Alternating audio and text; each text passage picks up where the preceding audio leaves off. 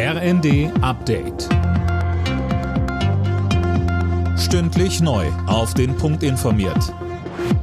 Ich bin Laura Mikos. Guten Tag. Deutschland braucht sich hinter Hollywood nicht mehr verstecken. Das Kriegsdrama im Westen nichts Neues ist bei den Oscars mit vier Preisen ausgezeichnet worden, unter anderem als bester internationaler Film.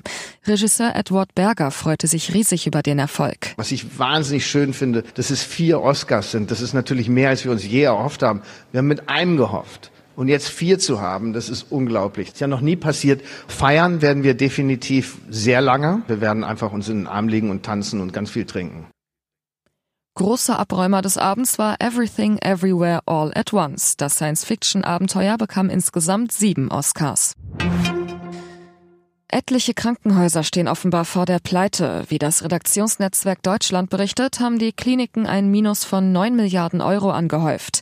Dirk Justus, um Hilfe für die Kliniken geht's ja heute auch beim Krankenhausgipfel. Ja, richtig. Zudem hat Bundesgesundheitsminister Lauterbach eingeladen. Er will mit Vertretern von Ländern, des Bundestags und des Gesundheitswesens über seine Krankenhausreform beraten. Dabei soll es darum gehen, wie der wirtschaftliche Druck von den Kliniken genommen werden kann.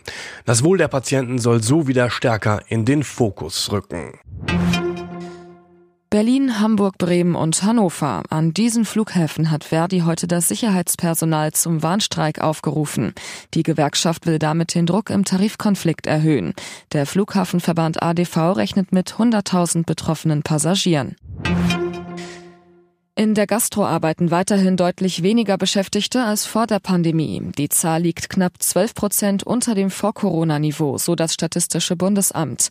Vor allem Mitarbeitende von Bars und Kneipen sind in andere Branchen gewechselt. Alle Nachrichten auf rnd.de